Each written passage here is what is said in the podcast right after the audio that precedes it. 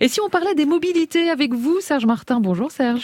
Bonjour Karine et bonjour à tous. Au programme ce matin, ces petites voiturettes qui se conduisent sans permis et qui connaissent à l'heure actuelle un sacré succès.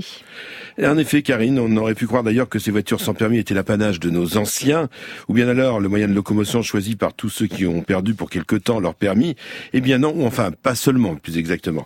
La voiture sans permis, encore appelée voiturette, est, il est vrai, le moyen de locomotion privilégié utilisé à la campagne par nos anciens, mais pas que.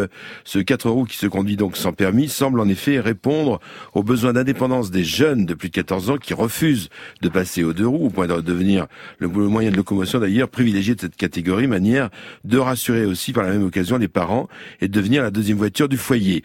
Des voiturettes qui ont pour nom Exam, Ami chez Citroën, Twizy chez Renault ou bien encore Ligier, le leader sur le marché français. Écoutez à ce propos les précisions de François Ligier, le PDG du groupe qui porte son nom. Les produits que nous commercialisons s'adressent à trois clientèles différentes. Euh, d'un côté, une clientèle historique, plutôt âgée et plutôt rurale, qui sont souvent féminines, qui se retrouvent veuves et qui ont besoin d'indépendance et de mobilité et se tournent donc naturellement vers nos produits. Ensuite, à l'extrême opposé, on va trouver un public d'adolescents qui, dès 14 ans, euh, viennent euh, à, à, nos véhicules et bien là pour la liberté, pour aller seuls à leur, euh, école, mais également pour vivre leurs activités extrascolaires telles que le sport ou d'autres. Et puis enfin, nous avons une population importante de personnes qui n'ont pas le permis de conduire, euh, qui chaque jour travaillent, ne souhaitent pas passer leur permis de conduire parce que trop cher, trop dur, pas envie, peu importe le motif, mais dans tous les cas, ont besoin de ce véhicule pour assurer leur quotidien. Eh bien, le point commun de tous ces clients très différents, c'est l'indépendance, la mobilité, sans permis. Particularité qui les, qui les regroupe tous ensemble. Alors on l'a entendu, hein, ces voiturettes seraient synonymes de liberté, d'indépendance. En tout cas, elles touchent un public très varié. À la campagne ou à la ville? Eh bien, c'est en effet l'une des autres questions fondamentales, Karine. Si ces voitures peuvent être électriques ou bien thermiques, elles ont une histoire et une répartition historique. Mais voilà, les temps ont changé, les habitudes aussi, et ces voiturettes ont bien fait du chemin, euh, passant de la campagne à la ville, même si elles restent la voiture rurale de prédilection. François Ligier. Ces véhicules sans permis, euh, historiquement, étaient plutôt utilisés en milieu rural, dans les campagnes, pour assurer la mobilité entre le village et puis la ville.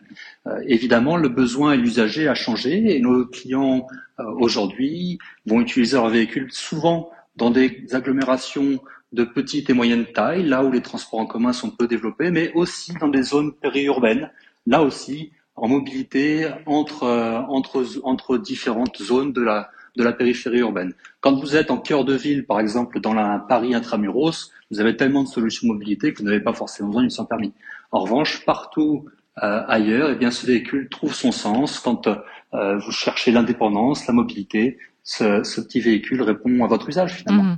Alors Serge, il reste un dernier point à éclaircir, c'est le prix, ça coûte cher ou pas?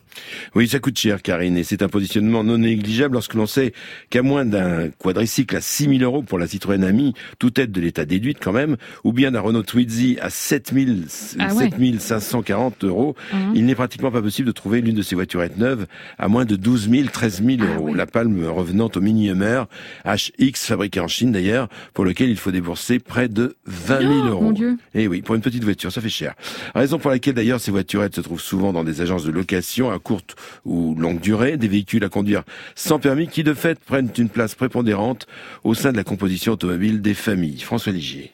Souvent, euh, dans le cadre euh, d'une famille, ce véhicule peut être acheté par les parents pour l'adolescent eh bien rapidement le véhicule va être adopté par l'ensemble des usagers de la, de la famille. Il va être utilisé par euh, l'adolescent évidemment pour son quotidien. Il va être utilisé par les parents pour pour le week-end, pour sortir, parce que la voiture est facile à garer, parce qu'elle est, elle a une forte insertion, parce qu'elle est facile à vivre finalement. Et donc ça devient le véhicule à tout faire de la famille. Ça devient le deuxième, parfois le troisième véhicule de la famille qui permet à chacun de, de, retrouver son usage à un moment ou à un autre dans la semaine. Et petite euh, précision supplémentaire, les jeunes de moins de 18 ans qui veulent prendre le volant de ces voiturettes sont censés obtenir, et ce depuis 2014, un permis AM option quadricycle léger, permis qui correspond en fait à une formation de 8 heures minimum, une formation d'ailleurs pas forcément dispensée dans toutes les auto-écoles. Et dernier détail, Karine, mhm. doté d'une puissance de 6 kW et d'une vitesse limitée à 45 km heure, ces quadricycles sont logiquement interdits d'utilisation, et cela va de soi. Sur les autoroutes. Sur les autoroutes et les voies rapide, on le comprend. La chronique mobilité, c'est tous les dimanches matins sur France Inter. Merci Serge Martin.